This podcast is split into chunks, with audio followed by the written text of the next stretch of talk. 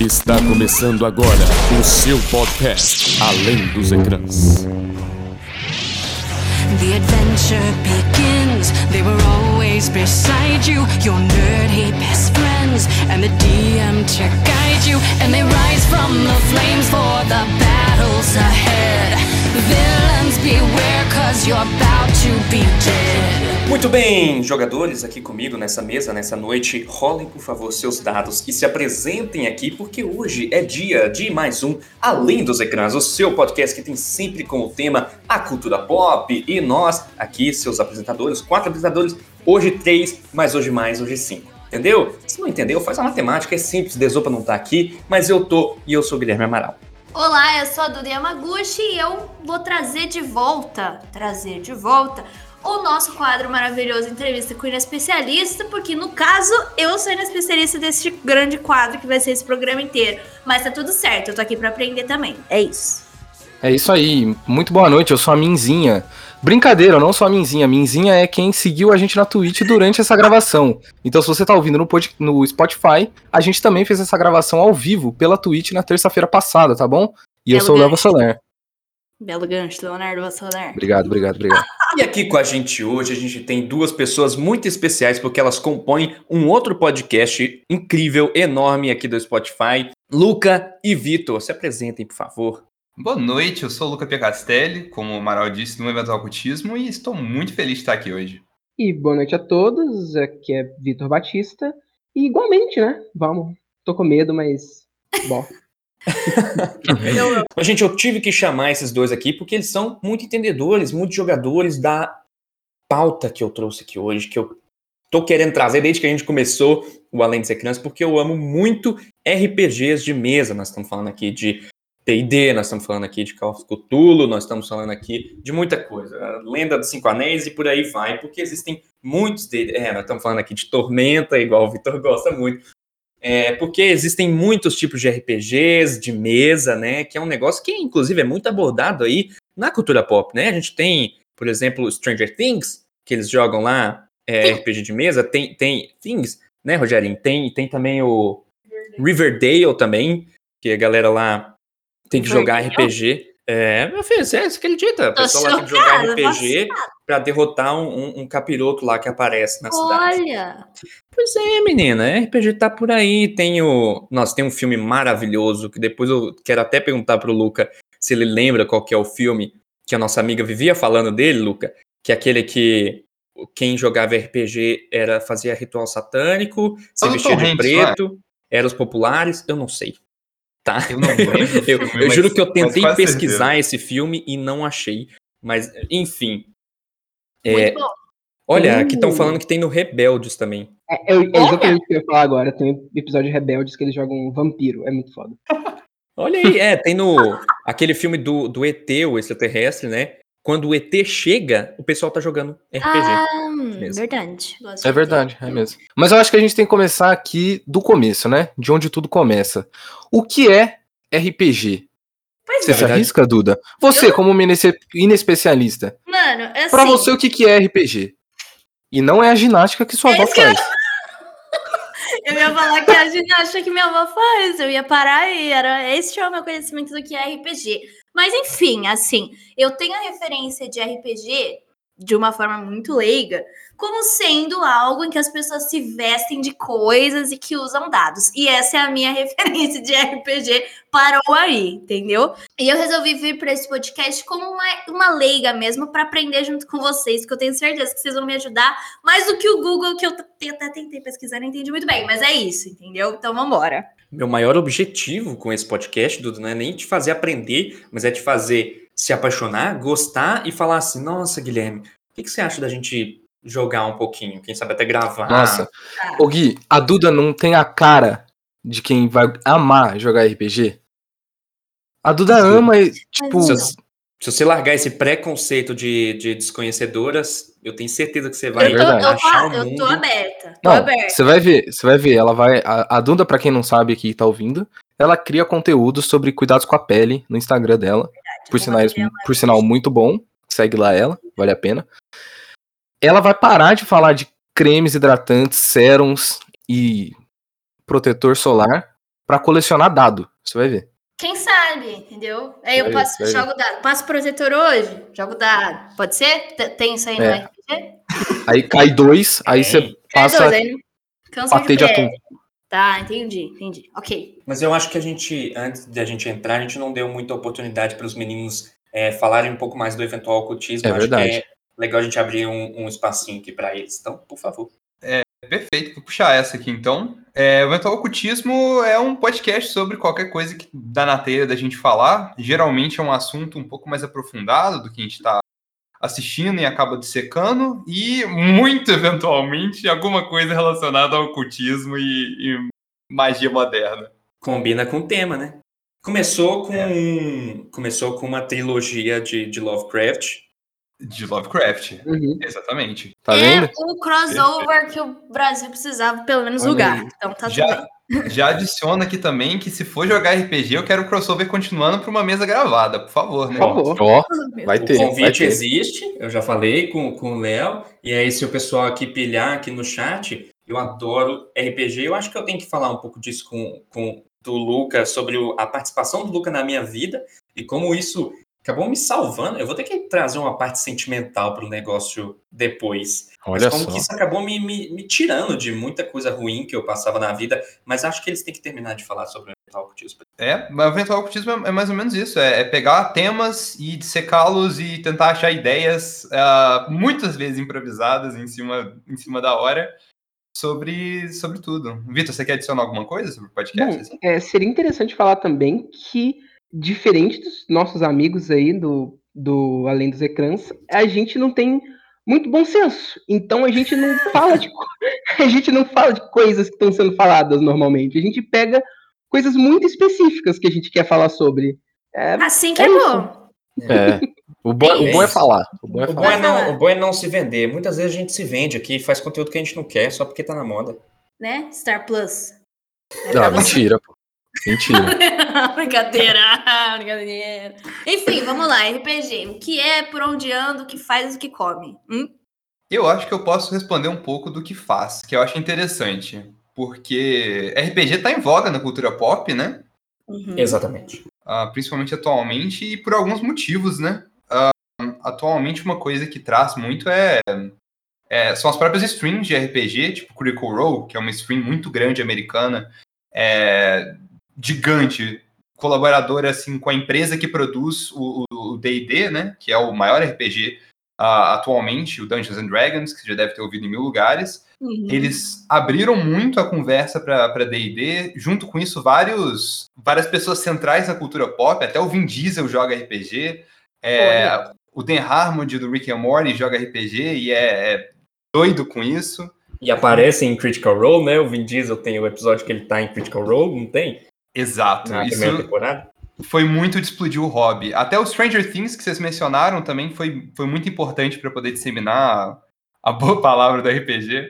O Henry Cavill, né? Henry Cavill, Nosso Ele é um- super-homem. nosso super-homem, nosso Geralt, ele é um nerdola total. E quando ele recebeu a proposta do Zack Snyder de se tornar o super-homem, ele não conseguiu atender o telefone na hora. E por quê que ele não atendeu o telefone? Porque ele estava em uma, dentro de uma caverna extremamente tensa. Então ele não conseguia fazer nada além de jogar o dado e ver o que estava rolando ali na história dele.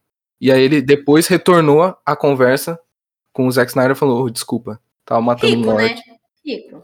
Tava acabando de rolar o dado pra ver se o banho, se a água do banho tava quente ou gelada. Eu acho interessante, Léo, você ter falado isso do, do negócio que você ter chamado de nerdola, porque, né, a gente, a, gente sabe que a, a cultura do nerd, né, do que é o nerd, acompanha muito a cultura do RPG de mesa, né? Que é um Muito negócio que não é recente, a gente tá comentando mais atualmente, eu acho, que tá entrando mais na cultura pop, mas existe aí desde muito tempo atrás, desde anos 70 pra baixo, né? Que isso até do nerd também na, na parte do D&D tá diminuindo um pouco, né? Que o Joe Manganiello, que é um ator de Teen Wolf, que é gigantesco, o Henry Cavill também, que é gigantesco, o Joe Manganiello vai dirigir um, um filme de de D&D, né? Exatamente. É verdade. Uhum. Diversas tentativas já foram feitas, né, de filmes de D&D, Todas espetaculares. todas espetaculares, né? Mas Gente, agora queria- esse é mais pop mesmo. Ah, Mas como eu sou pessoa leiga, vou puxar as perguntas das definições. O Gui, repetidas vezes aqui, falou RPG de mesa. Me explica aí a diferença, porque eu, nas minhas pesquisas Wikipedia, entendi que tem RPG de mesa, RPG digital, alguma coisa assim. Então eu queria entender como é que funciona. A diferença principal é que, ao contrário de um RPG eletrônico, com que é realmente programado e que as coisas que você faz vão ter um limite por causa de, de limitações de, de programação mesmo, que você não pode fazer absolutamente tudo que você quiser apesar de que tem gente tentando fazer isso com inteligência artificial, mas ainda não está avançado nesse nível. Uhum. Um RPG de mesa é um jogo que é jogado quase que somente por pessoas. Não tem muito mais coisa que você precisa além de pessoas sentadas em uma mesa ou se comunicando de alguma forma para poder jogar. Então, quem vai criar a história, quem vai dar o cenário, quem vai propor desafios e situações para os jogadores é, responderem aquilo é uma pessoa também, é um outro jogador, hum. que é o que a gente chama de mestre, ou narrador. Entendi. No online, então, seria meio que o, o, jogo ali, e aí na vida a gente tem alguém que vai controlar isso. É que a gente fala, você falando assim do no online, hoje, inclusive, já existem plataformas online, principalmente que a gente está em é, uhum. pandemia, que nos permitem jogar é, e dão várias várias coisas, tabuleiros, dados virtuais, para a gente jogar como se a gente estivesse jogando o RPG de mesa como um jogo de tabuleiro. Mas essa parte do digital é porque o, o, o RPG se tornou basicamente uma categoria dos jogos. Você tem jogos Sim. aí muito famosos que são de RPG, igual a gente já até já chegou a comentar aqui diversas vezes. Então a gente tem The Witcher, tem né, The Elder Scrolls, tem é, Cyberpunk 2077, Entendi. que são, são jogos que se chamam é, RPG porque eles entram numa categoria, numa classe de estilo de jogos que te dão algumas liberdades, ou são mais focados na história, ou tem uma é, customização grande de personagens. Então eu acho que é, eles são categorizados assim porque eles tendem a te dar uma liberdade maior. Normalmente a história não é necessariamente linear, ela é mais espaçada, ela abre brechas para outros finais, outras conclusões. E é isso, essa é a base do RPG de mesa, é ser uma coisa livre, liberta, que igual o Vitor estava falando, tem um mestre que vai te ditar a história e vai descrever o que está acontecendo, mas a história é formada também pelos jogadores. Então, se você está lá jogando, você vai criar a história junto com o seu mestre, o que pode ser uma coisa muito frustrante para o mestre quando as coisas acabam saindo como ele não tinha planejado, que é uma coisa que acontece direto e reto, né?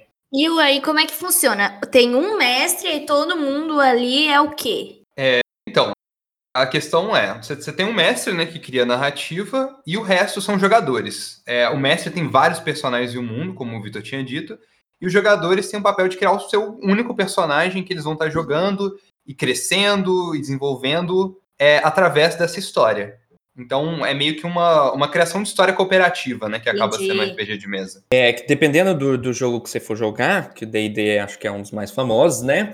É, você tem o que o jogador ele vai ser, que igual os meninos bem falaram no eventual ocultismo, então volto a falar aqui do podcast, se você quer saber mais aprofundadamente sobre RPG, eles já fizeram três episódios sobre a pauta, né, uhum. sobre o uhum. tema, e acredito que pretendem fazer mais, né, meninos, que ainda tem uhum. muito o que se falar. Tem então, vocês vão escutar lá, mas igual eles falaram, eles falam lá, tipo, em D&D, o seu personagem, o seu jogador vai ser um personagem que ele vai ter uma classe específica, vai ter uma raça específica, então uhum. então você pode ser um elfo, que ele é um elfo guerreiro, mais focado em flechas. Então você tem um elfo arqueiro, que é o arquetipo mais é, genérico de elfo.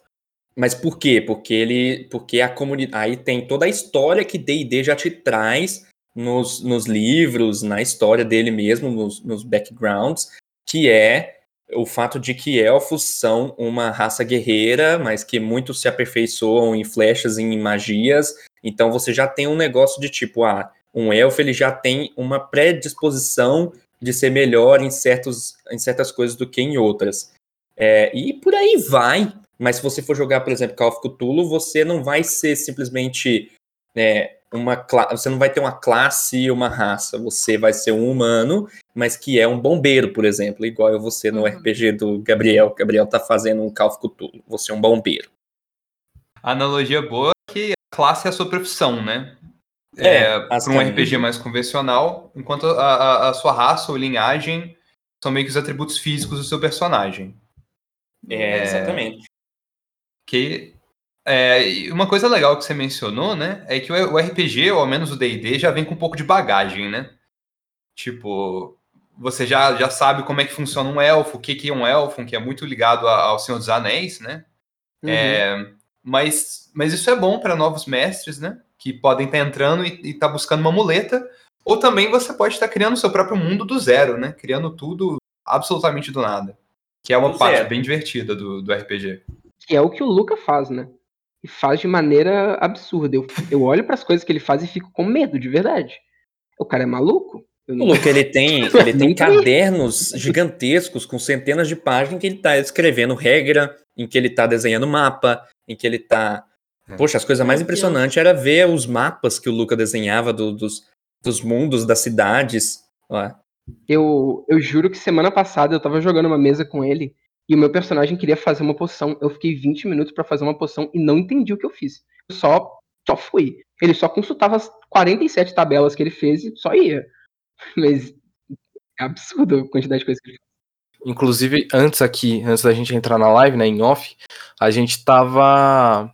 Eu tava comentando que eu já cheguei a jogar uma vez aqui em São Carlos, mas eu peguei no meio de uma história que já tava indo pra frente, né, e acabei desistindo, acabei não seguindo em frente. E aí o Luca perguntou: Ah, mas você jogou como? Você jogou de mestre ou você jogou como jogador? E eu falei que joguei de jogador e ele disse que esse era o problema, que eu não tinha seguido em frente e como mestre é muito mais fácil de jogar porque tem muito mais gente querendo jogar, né? Eu queria É. perguntar pra vocês, o que, que vocês preferem? Se vocês preferem jogar como mestre ou como jogador? E quais são os prós e contras de cada um? Assim, esse ponto eu gosto muito mais de jogar como mestre. Eu gosto de jogar como jogador, né? Mas é, como mestre eu consigo ter uma constância maior, porque é um trabalho grande e eu sei que eu consigo fazer. Então, como jogador, eu geralmente crio um personagem, acaba a aventura e é difícil de, de continuar. É, mas eu acho que essa questão do mestre, que você falou do- dos pontos positivos e negativos, o ponto positivo é que você tem um pouco do controle narrativo, você pode criar um mundo e tudo mais. E o ponto negativo é que você tem muita coisa para fazer em cada Nossa. sessão. Eu também gosto mais de mestrar do que de jogar, principalmente porque eu também gosto muito de planejar coisas, de criar histórias, de propor desafios e de mergulhar bem em backgrounds e em narrativas e no que, que os personagens vão fazer e no que, que ah, o mundo vai responder o que eles vão fazer também. É, mas recentemente eu tô mais jogando porque. Por causa do Luca, na verdade, porque ele mestra pra gente, é só um mestre, então, ah, vou jogar aqui, né? Vambora. E sobre o que Valeu, você falou. Monopolizou o rolê. Brincadeira. Monopolizou. Foi, foi todo objetivo. caramba. A visão do mestre, eu acho que ela tem que ser um pouco desmistificada, assim, porque acaba impossibilitando muita gente de começar a mestrar. Eu acho que tem muito mais gente querendo jogar do que querendo mestrar, e é muito difícil achar mestre, porque muita gente acha que mestrar é essa coisa mega complicada, que tem que ficar muito tempo preparando tanta coisa. E por mais que muitas vezes seja, no meu caso, no caso do Luca, não é sempre assim. É, e assim, eu também acho que o mestre não é nem responsável pela mesa e pela diversão dos outros jogadores. Eu acho que todo mundo que tá na mesa é responsável pelo bom andamento da aventura e pela diversão, assim, de maneiras iguais, em partes iguais, sabe? Tem no final razão. é só mais um jogador, né? Na Uhum. mesa. Exato. Tem razão, porque principalmente o objetivo final do RPG é você se divertir. Então, se você for jogar um negócio em que as pessoas estão ali para ou querer só a diversão própria ou querer estragar alguma coisa, não vai funcionar. Todo mundo ali tem que querer se divertir e todo mundo vai realmente montar a história junto. O mestre, como eu falo, às vezes é responsável por, por tentar corrigir algumas coisas, mas até não. Às vezes um, um erro de um jogador, ele fazer uma coisa assim, constrói uma história maior e melhor es- pro negócio. Improvisar é muito importante também, né? Você saber o, o momento de você. Ah, as coisas não foram por esse sentido, então vamos seguir a Bahia, vamos, vamos embora, vamos improvisar e vamos ver no que, que dá. Porque é assim, você vai construindo uma história realmente do zero. Gente, tem uma pergunta. Vocês estavam falando aí de sessão, né, né, né? Como é que funciona? Porque é um negócio, então, que se prolonga. Não é tipo assim, uma partida de Uno, joguei aqui, acabou, né? Então, são minutos. 20 horas por dia. Ah, Não, tá. sacanagem. Entendi. Pro mestre, você está completamente. co- Mentira. Explica, então. É, então, o, o RPG pode ser jogado de diferentes formas, né? Pode ser uma partida só, que é geralmente chamado de one shot, que você faz só uma partida fechada, que geralmente não tem muita liberdade, né? Então ela é mais direta. É, mas você também pode ter uma aventura recorrente, que são várias e várias sessões, que são tipo jogatinas, né? É, Cada jogatina, assim, dependendo do ânimo do grupo e da disponibilidade, geralmente vai até umas duas, três horas, até mais. É, em que você vai jogando e desenvolvendo e desembolando a história em, em pra- em praticamente capítulos semanais, né? O, o- o tempo que você for jogar. Legal É, demais. A gente tem exemplo Critical Role aí que o, que o Lucas já falou, Uhum. que são, eles fazem aventuras que duram aí três anos, né? Eles são um, um exemplo bem central, né? Interessante da, da comunidade nerd. Tudo bem que, é, por mais que é inglês, fica meio difícil de acessar, né? Mas eles estão com muitos episódios legendados pela comunidade em português, então é interessante sempre buscar, né? Que eles são uma stream de RPG de mesa, a, a maior stream de RPG de mesa que tem por enquanto, né? Uhum. É, e eles têm essa, uma, uma campanha recorrente criada pelo mestre, de- pelo, pelo mestre deles, que é o Matthew Mercer, né? É, lá também eles têm vários exemplos de one shot, né? Que também é interessante de estar ressaltando. É, e vai ter animação na Amazon, igual o Gabriel tá falando, vai ter uma animação deles na Ah. Amazon, que eles, eles abriram um, uma vaquinha virtual, como é que chama? Esqueci. Vaquinha virtual. Tá, então abriram uma vaquinha virtual, eles precisavam, sei lá, acho que de... 750 mil dólares. E arrumaram 11 milhões de dólares, né? Então, assim... Então tem é, gente que gosta dos trem.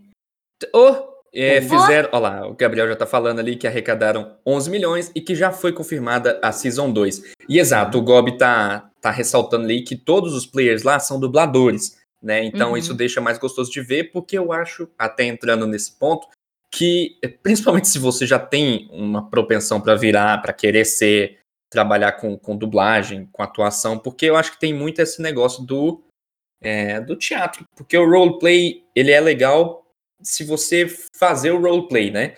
Então a gente vai jogar ali o, o RPG, mas a gente também tem que entrar no personagem, pô. O, o mestre tem que entrar nos, nos personagens que vão participar, ele tem que é, ambientar, e a gente tem que entrar no nosso personagem e agir como nós. Então, se eu sou um cara. Vamos, vou fazer um cara completamente oposto a mim aqui agora, né? Então, se eu for um cara é, respeitoso com as pessoas e gente boa dentro do jogo, eu vou ter que ser assim Nossa, lá dentro do Gui. jogo. Entendeu? Podia ser mais assim na vida real. Pois é, então vamos jogar. RPG comigo. Aí tá, pode ser. Mas então, aí vem aquela coisa. Se eu quero começar a jogar RPG agora, neste momento, o que faço? Tome cuidado comprando dados. Você pode comprar 100 de uma vez e ficar viciado a partir disso. Ai, meu Deus. Pra você que já acha que só tem. 100 dados de uma vez, né? Que- Presente. Que isso? É, Pra você que eu acha. isso. Quantos lados tem um dado, mo? Dudinha? Quantos lados tem um dado? Quatro. Não, Quatro? pera lá também, né? Que aí. Gente, eu não sei, Pô, como assim quatro? Pai, me tira daqui, pai. Não, tem quatro, mas tem que fechar, né? Tá. Aí um de cada lado. Alguém pode me falar aí qual. Não sei, Luca. dois, três, quatro, cinco, seis. Seis, pô. Isso, exato. Luca, quantos lados tem o maior dado que você comprou? Nossa. Que eu tenho, eu tenho um D60. Deixa eu pegar um dado. Você tem um aqui pra falar. D60, entendi. Peraí, como Entendi. assim? Sim. Ele É um tem dado de 60 lados. É. E Então, eu pra- falei que tinha quatro. Alguém, alguém pegou? Ah, entendi. Para explicar a terminologia também do D60 que eu falei, é, é um dado de 60 lados, né? O, RPG, assim, em questão de ferramentas, o que tem atualmente em, ferramentas online, como o Amaral até falou anteriormente, é, é a base para você poder jogar o seu RPG. Você é um, um- um jogo de, de sorte também, de certa maneira, que você tem que ter vários dados para várias habilidades do seu personagem e você rola o dado para ver se você obteve sucesso ou uma falha. Então, além de ser uma, uma criação de história, é uma criação de história com um pouco de sorte do dado Sorte. ali por trás. Muita sorte. você pode usar seu, a sua falha para dar a volta por cima em alguma coisa, mas o que conduz a história, e de novo, tem que ter muito improviso, é o dado, porque se, se as coisas. eh, Você está planejando fazer uma ação, você está planejando matar uma criatura, mas você tira um num dado de 20 lados, você não vai conseguir matar aquela criatura. Você talvez caia, tropece e, e a parte da a ponta da espada acabe na sua garganta. Então, assim, depende muito da sorte. E aí, cada, é, cada tipo de RPG né, tem suas regras, tem seus dados. Então, a gente tem dados de 20 lados mais comuns. Tem o D4 que você falou também, do, do dado de quatro lados. Existe, que é um uma pirâmidezinha, um triângulozinho assim.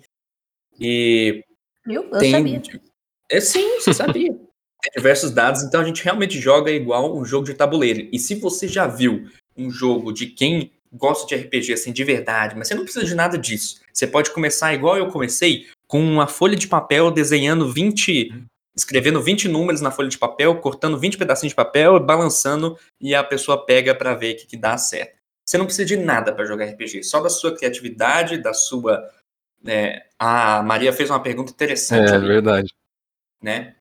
Mas para quem é viciado mesmo em RPG e tem as mesas, tem os tabuleiros e aí você tem é, cenários que as pessoas constroem de miniatura. Então a pessoa joga dentro de uma casa, aí tem toda a casa feita lá em miniatura, tem os dados, aí também tem é, o, o- tem que ter o escudo do mestre, se você quiser, para você não deixar as pessoas ver o que você tá rolando e que aí você pode mudar a história dependendo se for necessário. Tem muita coisa, a galera sempre joga com, com um lápis e a borracha na mão. Tem uns kits que vêm dados e aí vem o lápis e uma borracha também. Porque é sempre necessário. Você vai sempre tem que anotar alguma coisa, anotar o nome dos personagens, é muita coisa. Pode falar. Pô, quanto mais a gente conversa, rapidinho, só um parênteses. Quanto mais a gente conversa, eu vejo que RPG é a cara da Duda. Gente, eu Só- posso ser um pouco voltando. sincera? Eu ainda tô com uma grande dificuldade de entender, tá? Mas tô tentando. Tô muito me Eu vou esforçando. trazer um, eu vou trazer um gancho que vai, você vai entender Tá. melhor. A gente vai tentando. Uma coisa legal que saiu da listagem das coisas que você falou que podem incluir numa mesa de RPG, mostra também que RPG é uma saída criativa para muita coisa, né? É, então, se uma pessoa gosta de desenhar o personagem, isso envolve no RPG. Se a pessoa gosta de desenhar um mapa para poder ser a representação do local onde vocês estão no RPG, também é interessante. É, tem gente que faz é, modelo 3D, faz miniatura, faz dado. Então, é uma coisa de uma comunidade artística muito grande ali em cima, né? Uhum. Inclusive, só lembrando aqui da personagem que faz dado de RPG em, em Disco Elysium. Nossa. Me veio ela na cabeça. Que louco, né? Que tem isso no jogo. Enfim. Bom. Ó, a Tem Maria episódio de Disco uma... Elysium lá no Tem. eventual ocultismo. A Maria fez uma pergunta muito boa aqui no nosso chat e é uma pergunta muito relevante na minha opinião. Ela perguntou: "Gente, que desespero de quem não sabe nada aqui. Quando que ganha RPG então?" A verdade é que, como o jogo é construído com uma narrativa, não existe muito bem ganhar e perder, na verdade. O Vai todo mundo interessante ganhar. Desculpa, é o meme. Exatamente, vai todo mundo perder. Ahn, assim, dá pra dizer que você perde, teoricamente, quando teu personagem morre, mas isso não é nem completamente verdade. Ahn, você não ganha, você pode ter objetivos pro seu personagem, a campanha que, e a história que o mestre e os jogadores criaram pode ter um objetivo principal que pode ser concluído, mas no final o interessante é cada pessoa interpretar seu personagem e, e ir fazendo as aventuras mesmo. E assim, não- você não vai jogar um contra o outro também. Todo mundo vai ser um grupo e o mestre vai colocar desafios, mas ele não vai jogar contra você diretamente. Ele vai ele vai tentar ser justo e tentar colocar desafios que você pode vencer. Então, não existe competitividade de verdade, então não existe necessariamente ganhar ou perder. É algo Exatamente. muito mais pela história do que pela trajetória de cada um ali, né? De cada personagem. É a diversão. E, e, tipo, isso que, que o Vitor falou é muito um, um mito, né? De que o mestre ele é o inimigo dos jogadores. Os jogadores estão derrotando o mestre ali, o mestre tem que ser o inimigo. Não, é, é- o mestre ele tem que entender o que, quais desafios ele pode colocar. é, se ele vai colocar um, um monstro, uma criatura, e seus jogadores são level 3, porque, por exemplo, estou falando de D&D aqui, que é o que eu mais jogo, como exemplo. É, mas em D&D você vai subindo os levels e a cada level que você sobe, você vai ganhando novas habilidades, você vai ficando mais forte com o seu personagem. A Maria acabou de perguntar se o mestre é tipo Deus ou não tem nada a ver. ele é, talvez, né? Ele é, ele é o cara É. do- da cidade dorme. Ele é Entendi. mais um narrador, ele é um narrador onisciente, né? na- nas histórias, o narrador. Sabe o mestre dos magos do Eu ia falar Eu exatamente da, da caverna do dragão? Em inglês ele chama Dungeon Master, inclusive, que ele é o mestre de Dungeons and Dragons, que é caverna de dra- do dragão em inglês, tá? No original. Sim. Então, tipo, ele é tipo aquilo, mas também não, porque ali no, no- quando a gente vê o Mestre dos Magos, ele é só um cara que aparece, dá uma fala é, para tentar ajudar as pessoas, mas que não tem muito a ver, depois some, ele não interfere, mas realmente o Mestre não interfere no que os jogadores estão fazendo. Ele não pode impedir um jogador de fazer alguma coisa, a não ser que o sistema não permita. Caverna do Dragão, então, é uma adaptação de um Eu ia RPG? falar, É. eu ia falar exatamente isso pra você, pra você entender melhor. Hum. O que, que é RPG? É, a Caverna do Dragão, igual o Luca e o Victor estavam falando aqui, ela é baseada no RPG de mesa Dungeons and Dragons, que é o mais conhecido, é o mais famoso e tal. Entendeu? Tá. Não, mas todos aí aqueles, todos os personagens de Caverna do Dragão são os jogadores. Entendeu? Não, mas aí vem minha dúvida. Que vocês estão falando aqui que o Guilherme ia ser um bombeiro em algum RPG aí. Aí me vem a dúvida. Dungeons and Dragons você já tem personagens pré-estabelecidos, mas tem RPG que você cria personagens do nada? Não, então imagina, imagina no Dungeons and Dragons, no, no Caverna do Dragão, como se aqueles personagens lá fossem o que os jogadores criaram. Eles foram. Ah, imagina eles tá. terem sido criados do zero. Então, uma jogadora falou: Ah, eu quero ser uma humana é, de cabelo afro que usa um. um- quero ser uma monge, eu vou usar um bastão pra bater, eu nem lembro direito como que ela é. Pior que, pior que ela é uma, aco- uma acrobata mesmo, porque na segunda edição É. de D&D tinha acrobata, então Tinha acrobata. tinha. Então, É, uma, uma coisa que é legal de, de falar, que é um termo que você estava até falando muito, Amaral, é que hum, sistema. O RPG são vários jogos, né? É um, um estilo de jogo. Então, Dungeons and Dragons, ou, ou Caverna do Dragão, que a gente mencionou aqui agora, é um sistema. Eu tenho que mencionar um outro porque eu sou é, obrigado por contrato de falar de Tormenta 20, porque senão o Vitor fica bravo comigo Muito obrigado. que é um RPG brasileiro, é também medieval, igual, igual o D&D. Também tem o Call of Cthulhu, ou chamado de Cthulhu, como o Amaral falou, que é um RPG baseado nas, no- nas contas e nas obras do HP Lovecraft. Uhum. São mais esse terror cósmico, e por isso que você pode ter personagens mais modernos também. Interessante falar o que é um sistema, né? Antes de tudo, pra quem Ah. não sabe nada. Uhum. Porque a gente tá falando muito da história, dos dados e tudo mais, porém, RPG é um jogo que tem muita regra. Uhum. É preciso é, que se traduza quase que todas as ações que os jogadores vão tentar fazer em regra para que possa haver um controle, para que o mestre possa ditar se um jogador vai ser bem sucedido realizando uma ação ou não.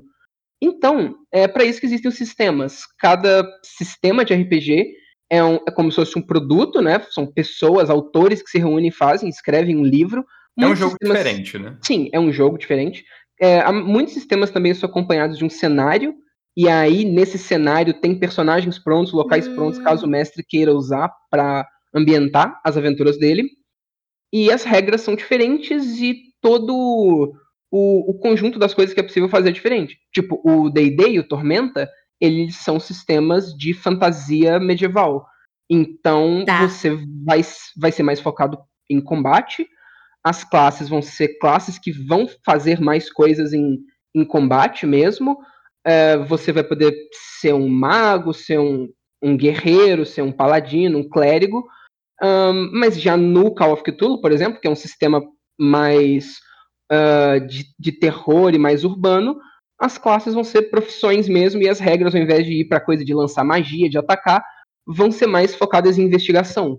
Então, enquanto as, as perícias do, do Tormenta são tipo luta, pontaria, atletismo, as perícias, que são as coisas que o seu personagem faz, no Call of Cthulhu é tipo biblioteconomia.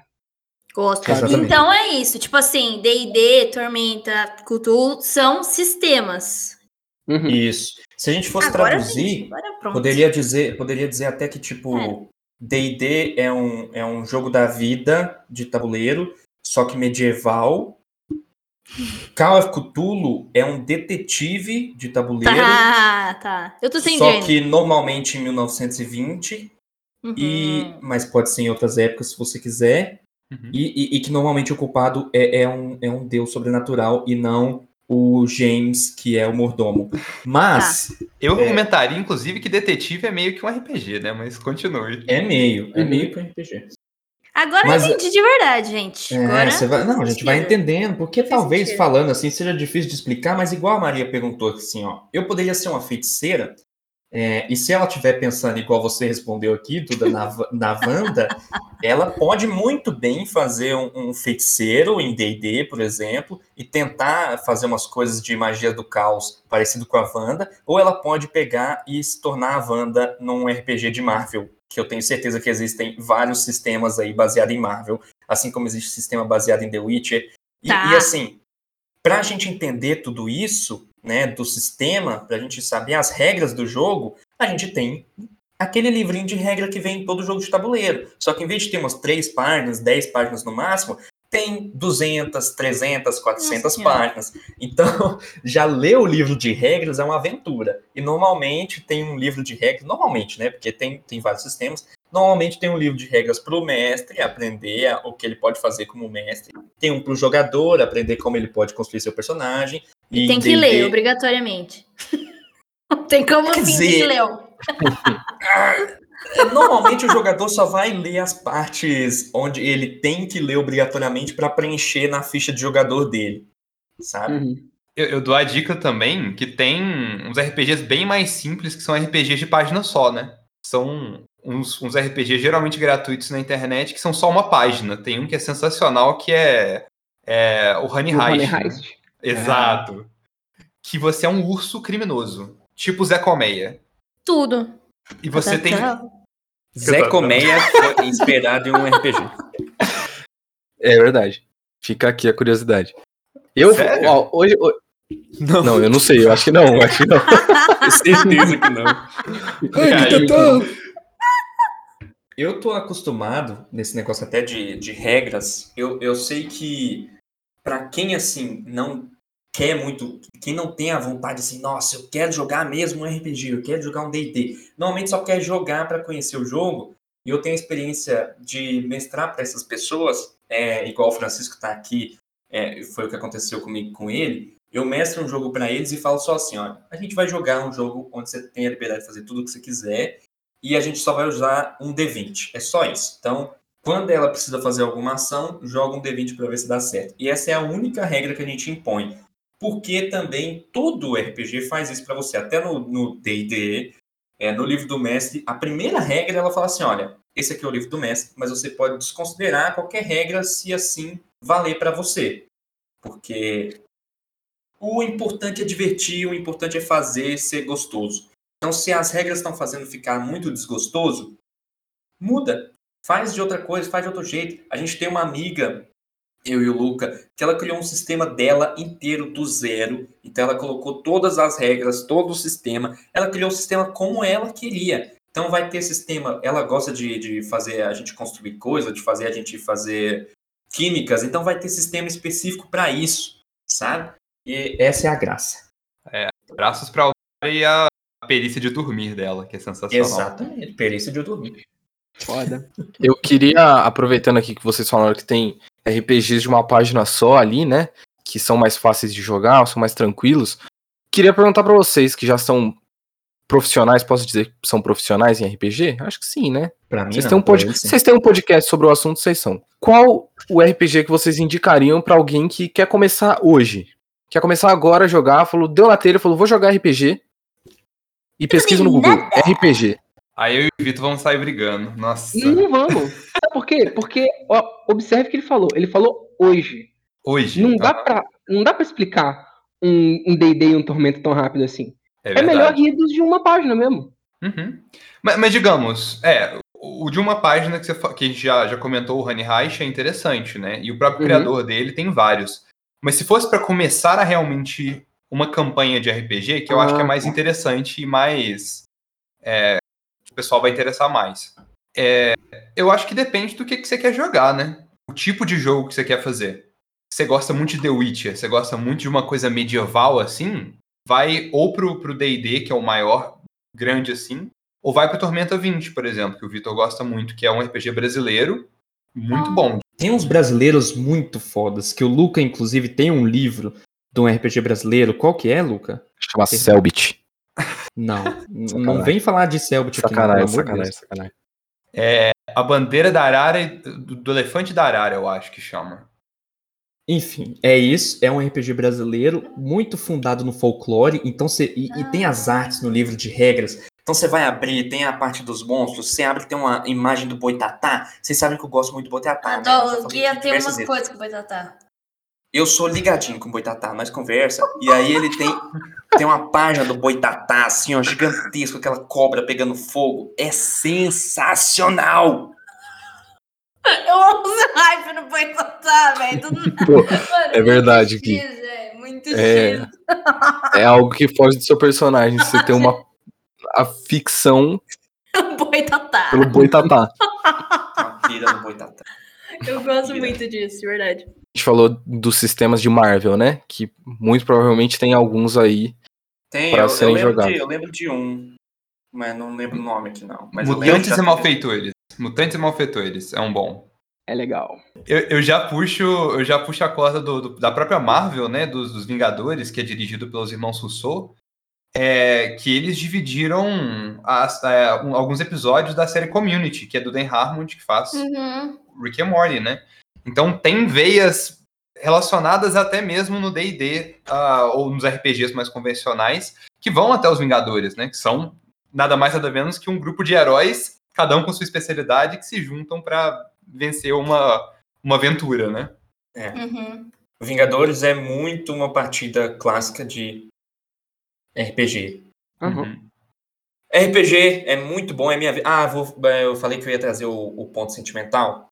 Eu e o Lucas jogamos muito RPG na vida, assim, ele jogou mais do que eu. E ele meio que me puxou para esse mundo, né? Que um dia eu tava lá andando no meu Cefetezinho, na minha escolinha de curso técnico militar, tranquilo, de boa, né? Na, de buenas. Aí falaram assim: olha, nós estamos indo ali jogar RPG com o Luca, não quer ir? Eu falei, olha, legal, quero ir, porque eu conheci aonde? Conheci com o Jovem Nerd, né? Se você ouve podcast, você conhece o pessoal do Jovem Nerd, então você sabe que todo ano o podcast mais esperado deles é o que eles fazem uma partida de RPG em gravado em podcast. Então tô falando tudo isso dá certo, hein? É, Mas enfim, aí eu tava lá de boa, aí me chamaram, cheguei lá no Luca e, e- e conheci um mundo. Aquilo lá me salvou de muita coisa. Muitas vezes eu tava mal, tava bad, aí eu lembrava das histórias, aí eu pensava, nossa, esse sábado eu tenho um RPG que eu posso ir lá jogar, então deixa eu pensar aqui que eu quero, pensar aqui que, que eu quero que meu personagem faça, e a gente vai construindo. E é uma coisa muito gostosa que quase sempre eu saí de lá muito bem, muito renovado. Eu só não saía de lá renovado quando eu jogava um outro RPG de uma outra pessoa que me que, que, que era muito má com o meu personagem. shade aqui.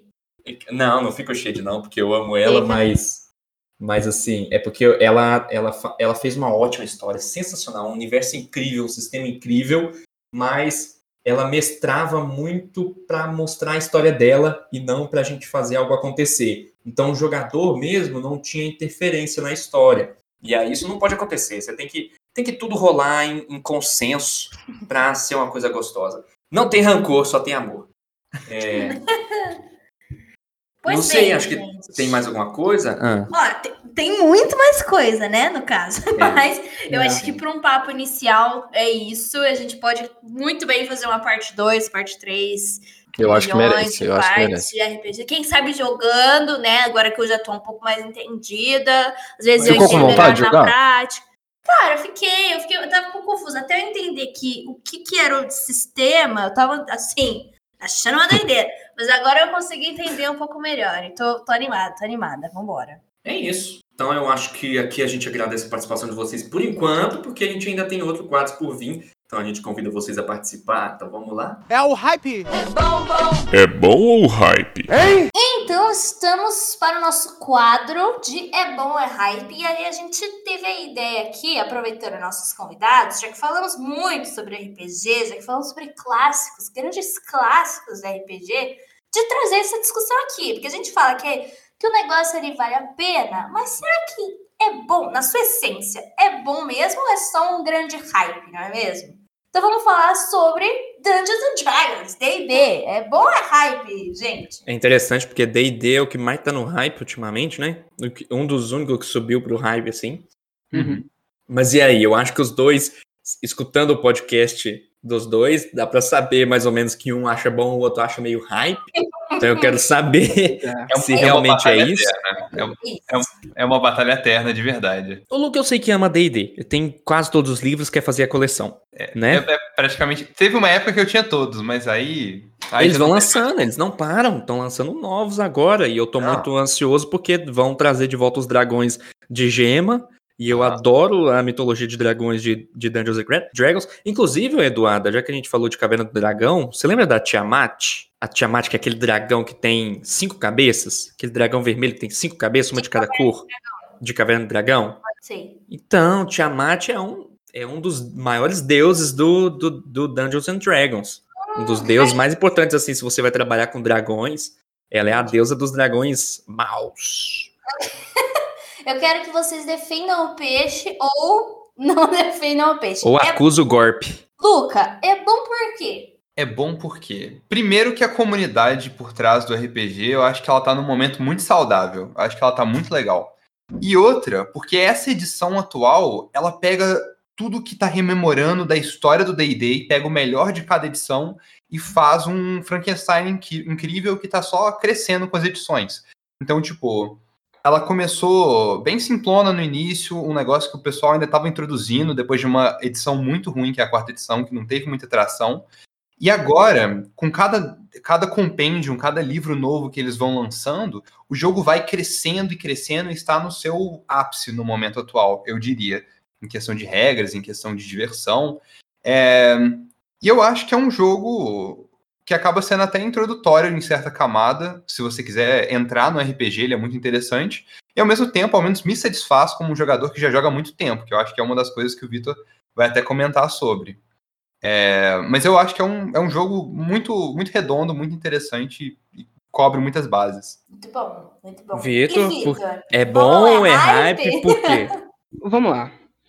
Hype, assim, sendo um termo mais usado para uma coisa que está muito popular em um momento específico, é, eu acho que não é adequado. Eu diria que hum, ele é muito famoso, é o mais famoso, com certeza, mas eu acho ele ultrapassado, na verdade. Eu, eu acho, eu acho, eu acho um sistema que não consegue mudar por causa de uma fanbase muito grande, muito antiga, que gosta de RPGs no estilo muito clássico. E, e assim, Essa foi pra você, Luca. Eu acho que vendo muita gente que gosta de D&D, não é todo mundo que é assim, mas tem muita gente que não consegue ir para outros sistemas e tentar coisas diferentes porque tá muito preso no D&D, e o D&D tá muito preso no que essas pessoas enxergam como um RPG, e eu acho que é uma visão um pouco ultrapassada de RPG. Hum. Ahn, por que eu acho isso? É, primeiro, tem a parte de gosto pessoal, que eu acho o D&D um sistema muito simples, muito pouco customizável, mas eu não preciso nem entrar muito nesse ne- ne- nessa discussão, porque é aquilo, né? Tipo, eu tenho que admitir, D&D é um sistema melhor para jogadores iniciantes, por, por ser mais simples. Não é o meu gosto, mas ele tem esse essa função e ele é bom nisso. Mas eu acho que o game design do D&D ele é meio ultrapassado porque ele se prende muito a um- uns conceitos que eu acho desnecessários do jeito que a maioria das pessoas joga RPG hoje. É, tipo, a questão de dado de vida, que tem esse- cada personagem ou tanto NPC quanto player ganha dado de vida em cada nível, eu acho isso muito nada a ver. Eu acho bem desnecessário contar coisa por dado de vida e não por e não por nível. Eu acho bizarro como é que funciona o sistema mega binário de vantagem e desvantagem. É muito é, é muito assim, não consegue representar o tanto de situação que poderia acontecer. E eu acho que toda a mecânica de descanso curto, descanso longo, do funcionamento de algumas classes, tipo bardo, eu acho que tudo é muito ainda feito para dungeon. E aí você fala, pô, mas é Dungeons and Dragons, ele é um RPG feito para dungeon. Mas, é, assim- dungeon sendo calabouços, né? Assim, Ou pe- exato. pedaços de combate muito, muito longos. Mas assim, eu vejo que assim, hoje em dia quase ninguém gosta de jogar dungeon, sabe? Tipo, puramente dungeon. É, isso é verdade. É, eu não conheço, assim, eu tenho contato com muita gente que joga RPG, muita mesmo, e eu não conheço um grupo que, tipo, fala que a coisa que mais gosta de jogar e que quem tem como uma campanha principal Dungeon, sabe? É. E ele, ele vai muito pra esse lado, que é um lado de muito antigo de RPG. Eu acho, eu não gosto disso. As minhas campanhas, sempre quando eu tento fazer uma campanha, eu tento fazer algo voltado para investigação. Mas é muitas vezes é é D&D. Mas assim, é, realmente não é o que te dá mais artifícios para investigação.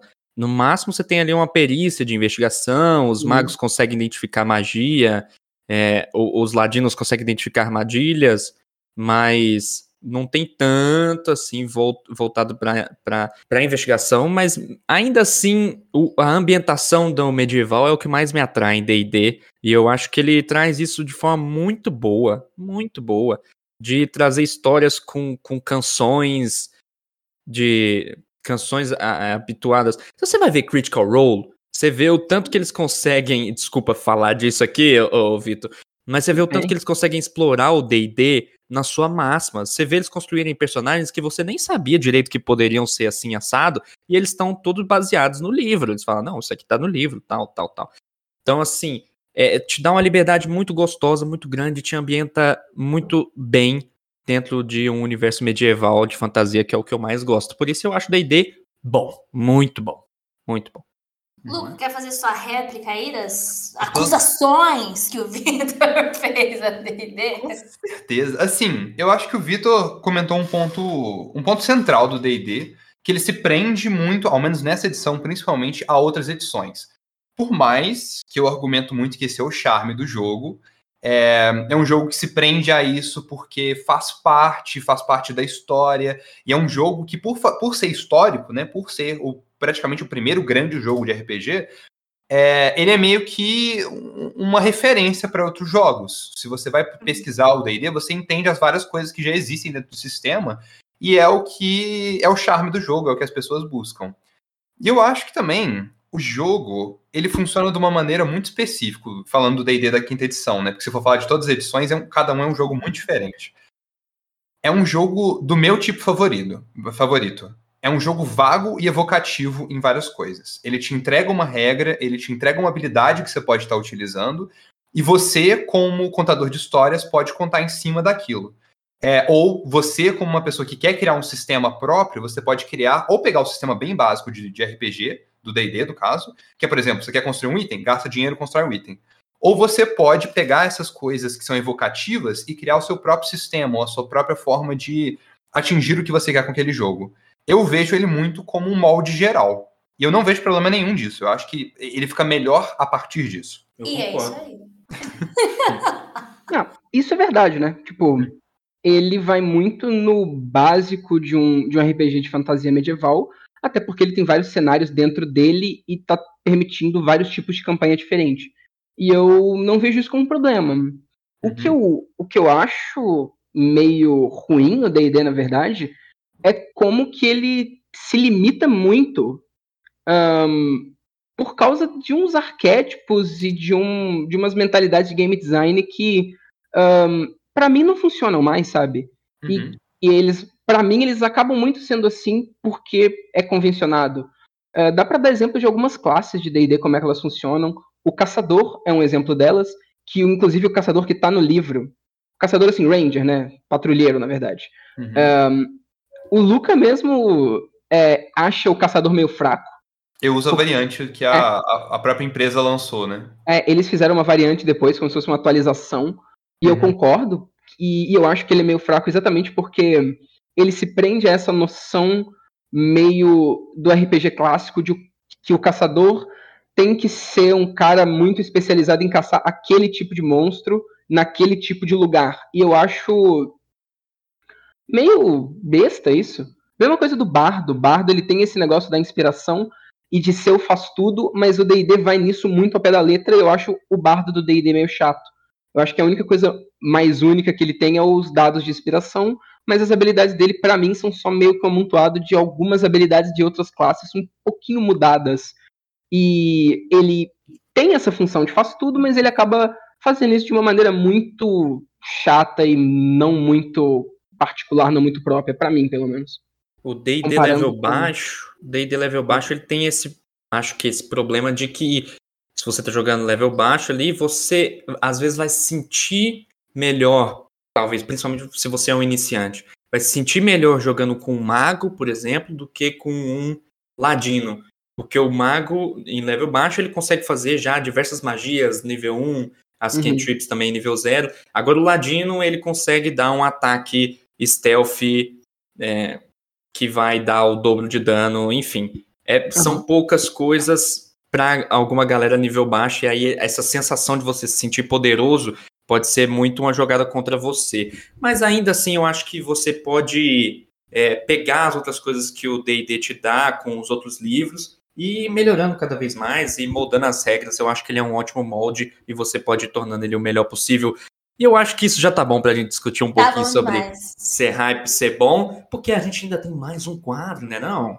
Com certeza. Vamos pro próximo. Sessão Hate! Bom, chegamos aqui no nosso quadro Sessão Hate. Quem que tá puto? Fala pra mim. Eu tô. Então conta. Com quem? Cara, tô puta. Eu tô puta com o fato que eu não vou conseguir ver Shang-Chi. Eu tô muito puta por conta disso, gente. Tô muito irritada, entendeu? Então é um hate generalizado, tá? Um hate ao governo do nosso país. Mas vem aí, tipo, várias coisas que eu vou hatear, porque eu não consigo ver Shang-Chi por mil motivos, entendeu? E eu vou ficar um tempo sem ver, entendeu? O- Não tem como eu resolver isso. Na verdade, você vai ficar dois dias que aí vai sair no. Não, gente, não, não, não, não, não, não, A gente não compactua com pirataria aqui. Nunca. Longe da gente. Entendeu? Ai, ó, Isso o- diga pros além dos ecrãs. Já o eventual não cara. o eventual ocultismo é puramente um navio pirata. Piratas espaciais ver, ver. Piratas espaciais. É isso. o pior tipo de pirata. É, Mas enfim, isso tá me incomodando muito, entendeu? Porque a gente hypou um negócio o ano inteiro pra chegar agora e não vai ver. É isso. eu não acho errado, Não, mas o cinema. Não. tô falando assim, é, o cinema daqui de Uberlândia não abriu. Eu fui conferir, Uhum. não tá aberto. Eu não acho isso errado, né? É, Não. é bom, porque ficar a gente concentrada num cubículo ali apenas com ar-condicionado, ruim. Eu queria ter a opção de olhar pra mim mesmo e falar: eu estou mascarado, estou com, com álcool gel na mão, acabei de fazer um teste Covid, vou assistir. Queria ter essa opção. Não tenho. Tudo bem, mas eu queria assistir Shang-Chi, eu queria assistir Green Knight, eu não conseguia assistir essas coisas, eu não vou conseguir assistir Shang-Chi. E se a situação tiver assim, até Homem-Aranha 3, eu vou Nossa! ficar louco. Não vai, não vai. Cara, Homem-Aranha, se a gente não vê Homem-Aranha no cinema, Não eu não sei o que vai acontecer, Brasil. Eu, não, eu, eu vou ver. Eu Vocês abro têm que as ver eu chorando. cinema.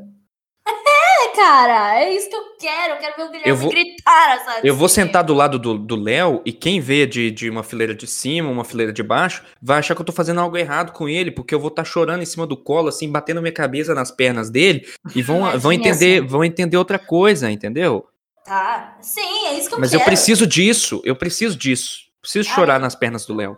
Eu tô nervosa. tô- Isso aí tá me deixando irritadíssima. É vocês, gente. Olha aqui, bancos físicos, tá?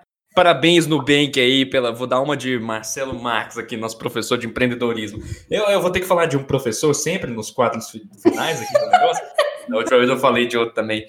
Mas enfim, bancos físicos. Banco do Brasil, como é que você me cai por, sei lá, 4, 5, 6 horas, 7 horas? Cara, eu perdi o ônibus por causa dessa bosta desse Banco do Brasil. Que eu cheguei lá, estava na fila, peguei a fila, ah, hoje eu vou viajar. Coloquei meu cartãozinho ali, erro de transmissão. Tirei meu cartão, olhei, não é possível. Coloquei de novo, erro de transmissão, não é possível. Vou ter que olhar se eu tô sem saldo, pode ter acontecido. Não entra no aplicativo. E lá vai eu ficar Putz, puto. pior que foi mesmo. Sexta-feira, né? Não funcionou. Não, Foi não abri mesmo. aplicativo, não funcionava nada. Eu não pude viajar, tive que combinar com o cara, mas assim, pra me dar carona, mas sem saber se eu ia poder pagar ele ou não. Cheguei no final da viagem, tive que pedir pra. Bia pagar. Ah, foi uma bagunça danada. Mas eu fiquei muito bravo com o Banco do Brasil. Eu não sei, é, é, esse hate aqui vai me levar a algum lugar? Não vai. Mas Não vai resolver. aqui. Ah, eu tenho hate também. Aproveitar aqui, vivo, que palhaçada é essa acontecendo com o Desopa? É verdade. Olha, o ele Desopa tinha só não tá voltar aqui por causa de três vocês. podcasts, entendeu? Três podcasts que ele perdeu por conta de vocês, Só tá? três? Só três. Acho que é mais. Mais, talvez. Ah, Mas. Acho que é mais. Agora escuta aqui, Algar, tá?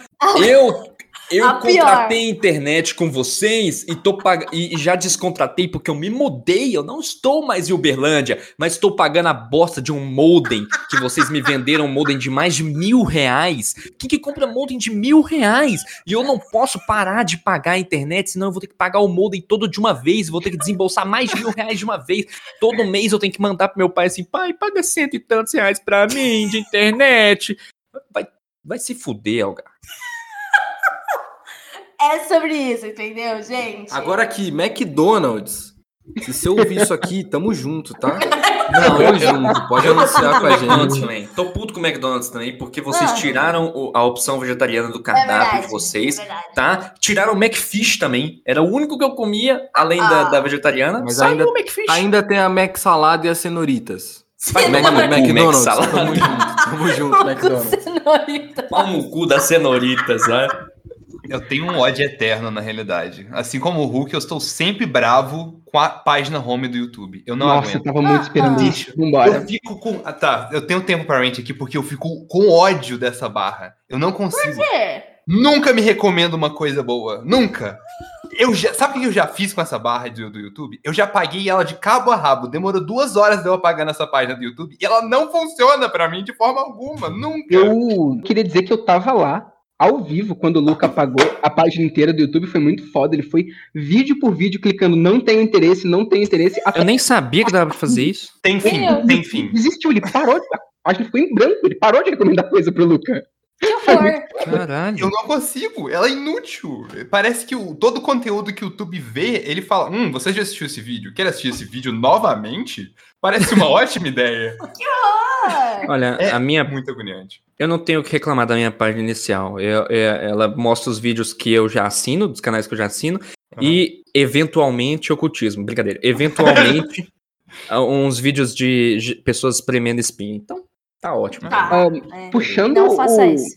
puxando o hate do Luca, é, eu queria falar que, assim, provavelmente todo mundo aqui já viu alguma matéria ou documentário, qualquer coisa do tipo, sobre, sobre algoritmos, sobre ah, como é que o algoritmo controla as coisas que você vê, como é que eles mandam propagandas e vídeos e coisinhas específicas pra te manter. Cadê esse mundo? Prometeram esse mundo pra gente? E a merda da página do YouTube é horrível? Cadê o algoritmo mostrando exatamente o que eu quero pra me deixar no YouTube? Não existe. Cadê o pessoal roubando meus dados pra eu poder ter um vídeo é na hora isso. ali? Não é? Absurdo. Eu tô real decepcionado com esse algoritmo. Essa... Não- Só o do Léo que funciona, que fica aparecendo os caras construindo canoa, umas coisas doidas assim. É verdade. Ah, muito bom. muito Cadê bom. as propagandas que me interessam? Vocês acreditam que, inclusive, nas minhas propagandas do YouTube aparece muito é, Roll20? Eu tô Roll20 cansado dessa muito na minha também. e, eu já e uso D&D ele. Beyond também. É monte, um monte de D&D Beyond e Roll20.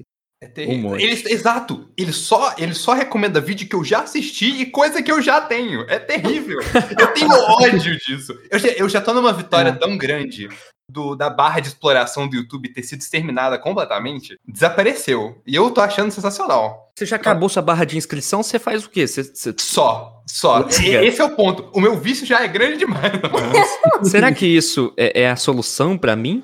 Eu acabo a minha barra de inscrições, eu falo, olha, mas tem tanta coisa que o recomendado pode estar me dando aqui, e, aí eu não sai, é saio um mais do YouTube. eterno. Muito bom, gente. É isso aqui. Acabamos de hatear, mas sempre tem hate novo, entendeu? Então, quem sabe aí a, a gente chama o Luca e o, e o Vitor de novo pra hatear com a gente outras coisas na nossa sessão. Exatamente. Gente, obrigado. Agora só falta de te recomendar alguma coisa depois de tirar nossas energias negativas, né? Então, pro nosso quadro de recomendações, muito obrigado, gente.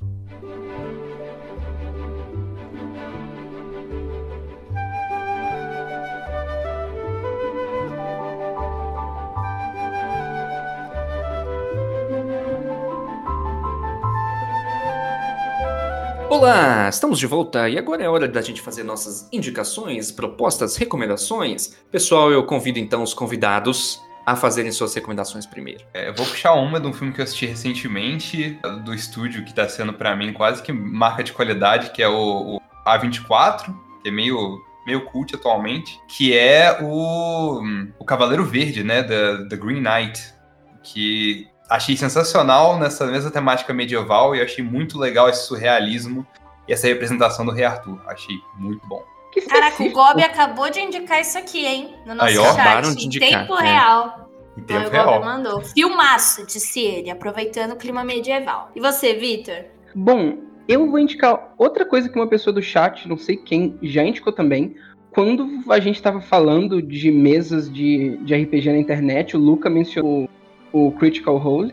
Eu vou falar da mesa oficial de Tormenta 20, que tem é, na, na Twitch da Jambô Editora, que é a, a editora que publica os livros do Tormenta, que é a, o Fim dos Tempos. É uma mesa muito boa ela é uma mesa oficial, então tudo que acontece nela é oficial para o cenário do, do Tormenta. Isso é uma coisa legal que assim, o cenário, o universo que as pessoas jogam e que leem os livros que tem e tudo mais, ele está sendo mudado ao vivo pela ação dos jogadores. E os autores do próprio, alguns, não todos, mas al- alguns autores do próprio cenário, eles eles estão lá jogando, é muito bom.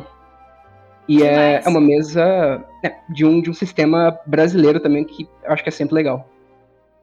Certeza, muito bom. Você, Leozinho?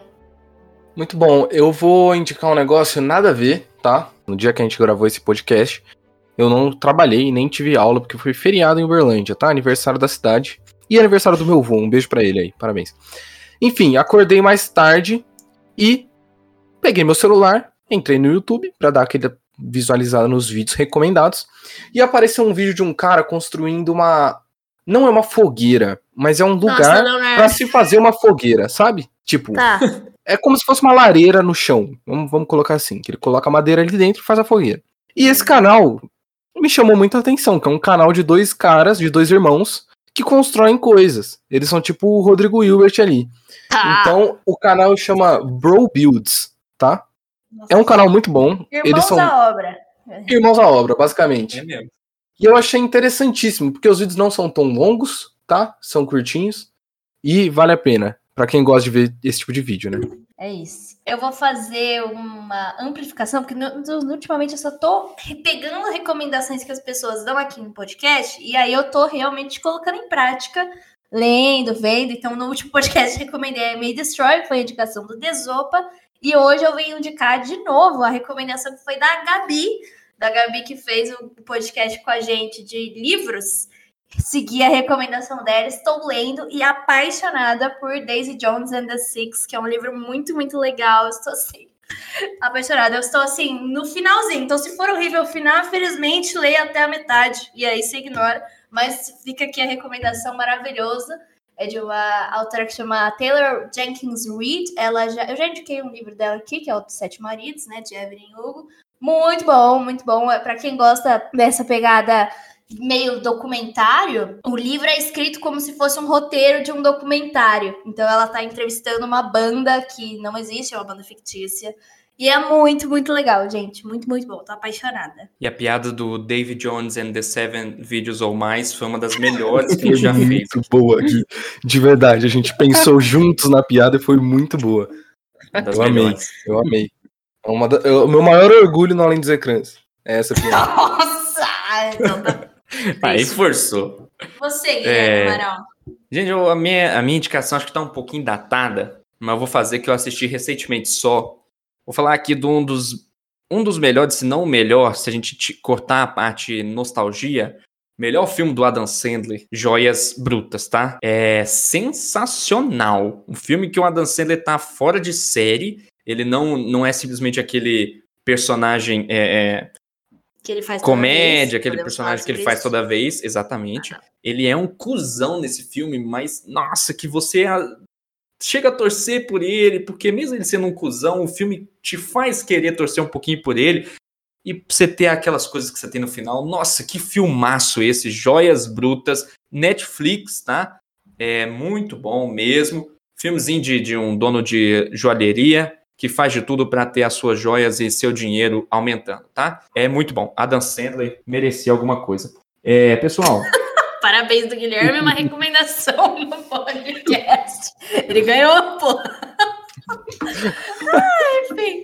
Gente, vamos ler o pessoal do chat aqui, porque a Maria mandou um textão, eu estou rachando meu bico aqui. Vamos lá. Ó, o, o Gabriel então recomendou o podcast dos nossos amigos Eventual Ocultismo, que é um podcast muito bom, estava ouvindo hoje. É bom mesmo, de verdade. Não é igual ao nosso, é melhor. O Gob indicou o mesmo que o Luca, né? Aham, Green Knight, falamos. que já comentamos aqui. Aí a Jaqueline falou: já que tá falando de RPG, tem o perfil do Felipe Miata no TikTok. Já é um perfil grande, mas indico mesmo porque é um- muito engraçado. Eu acho que eu sei qual que é esse. É um que ele fala, tipo assim, ah, eu vou comer uns sucrilhos. E aí ele joga o dado, aí, tipo assim, cai um número muito merda, aí, tipo assim, ele taca leite na cara, taca os sucrilhos na porta. Eu, eu, Ah, se, eu- se é esse, é muito engraçado. Eu vou gostar desse entretenimento. Ah. Se é esse, é engraçado. E aí vem a Maria aqui com a Bíblia. Putz, Maria. Falou, senta que lá vem textão. putaria. Eu queria agradecer a pessoa que falou semana passada sobre o Casimiro. O queridíssimo Léo, eu, esse que vos fala, mandou no grupo dos subs, seja sub pra entrar no grupo, um vídeo de três pessoas abençoadas: Casimiro, Luiz Felipe Freitas e Pedro Certezas, e isso mudou minha vida. Tô há uma Maravilha. semana assistindo o vídeo dos três e eu não consigo parar. Eu e minha irmã estamos viciadas e até meus pais entraram na onda. Então, meu muito obrigado a quem indicou essa, e essa é a minha indicação, o canal Foi de o Sola. Francisco. Foi o Eu acho que foi o Francisco. Francisco. Semana E aí- passada. Eu queria só dar uma curiosidade nerds gigatônicas, mais uma aqui. Que o Francisco mandou aqui, simplesmente o melhor canal de entretenimento. E o Gob mandou embaixo, meteu essa. Ih. Gob, pra você que não sabe, um dia você tava trabalhando. Pra quem não sabe, a Duda trabalha junto com o Gob, tá? Trabalha no mesmo lugar. E aí, o Gob foi, foi no banheiro, foi tomar água, não sei o que aconteceu. E aí a Duda virou pra mim e falou assim: Olha o PC do Gob. E aí o Gob estava vendo um vídeo do Casimiro no trabalho, e aí ele pausou o vídeo, foi tomar a aguinha dele, e aí a Duda me mandou uma foto da tela. vai achar que eu fico vendo Mas você Gobi, fica. Não é. Você é fica. tá- Gobi, você pausou e deixou É lá. Mas aí o Francisco falou aqui, ó. Minha recomendação da semana é o Casimiro fazendo a prova teórica do Detran. Esse vídeo é muito bom, é muito bom. Oh, muito bom. E minha outra recomendação, ele recomendou duas coisas. São os vídeos fase 1 e 2 da Marvel, que Eu o Gui vi. fez, que tá muito bom. Realmente tá muito bom. Tá muito Tá bom muito mesmo. bom. A Minha Bia mãe Evaristo. Fica com dó toda vez. A minha mãe fala: Nossa, o Guilherme teve que decorar isso tudo. É coitado." A Bia Evaristo falou que a recomendação de hoje é qualquer TikTok de limpeza ou de receitas. São os melhores da rede. Gosto Muito bom. também. O Francisco Fran- recomendou mais coisa aqui, ó. Meu amigo, arroba João S. Puri, faz live de RPG aqui na Twitch também e as campanhas dele são muito boas. Então fica aí a Legal. recomendação pra vocês. Várias Beleza? dicas maravilhosas. Gobi. E é pra falar pro Novamente. Vitor que ele é fofo. Ok. Uai? É. Fifo. É. Estão aqui te mandando aqui, ó. Então tá, né? Parece que é o, é o, o, o diabo, só que o, carin, o carinhoso, tá? Carinhoso 666, tá? Ah, Não sei pô. como que você conversa aí com esses seus amigos de, de- do inferno, mas enfim. É, gente, é, então é isso. Todo mundo deu a sua recomendação, demos a recomendação do chat. E nossa, aqui, podcast bacana. Muito obrigado por você estar aqui nos ouvindo até agora, por você da Twitch que nos acompanhou. Gente, foi uma delícia. Adoro RPG. Duda, avisa aí pro, pro pessoal onde que eles podem achar a gente. Gente, siga o Além dos Ecrãs em todas as redes sociais. Nós somos Além dos Ecrãs em todas elas. Lá no Instagram, a gente também compartilha as coisas, as novidades da cultura pop no Twitter todo dia também. Lives aqui na Twitch, se você está ouvindo a gravação desse podcast, ela acontece toda terça-feira às 8 horas, ao vivo, é claro. Tem live de quarta, tem live de sábado, tem vídeo no YouTube toda quinta e todo domingo também. Então é só, se você não segue Além dos Ecrãs ainda, você está perdendo este entretenimento aqui. E também podcast toda terça-feira no Spotify. Siga a gente por aqui. E siga os nossos amigos do Um Eventual Ocultismo também no Spotify. Vocês estão em outras. Como é que tá, galera, para seguir vocês? Eu acho que o meio central de seguir a gente mesmo é pelo Spotify. A gente tá trabalhando ainda no, no Twitter e no Instagram, mas ainda não, não chegamos lá. Tá bom, É. mas tá, tá, É, é tá- um caminho árduo, viu? Vou te contar. Sair do Spotify para ir pro resto foi a melhor e a pior coisa que a gente já fez. Mas é isso. Então procure o Eventual Ocultismo no Spotify, no Instagram futuramente, no Twitter. Mas é isso, gente. Muito obrigada de novo por vocês terem aceitado esse papo. Foi muito legal. Aprendi muito, de verdade. E vamos fazer aí umas, umas próximas edições. Com certeza. isso. Obrigado por Bora. convidar a gente também. Aham. É isso aí. Muito obrigado, gente. Até mais, hein? Falou! Tchau, obrigado. Eu sou o mestre dos magos.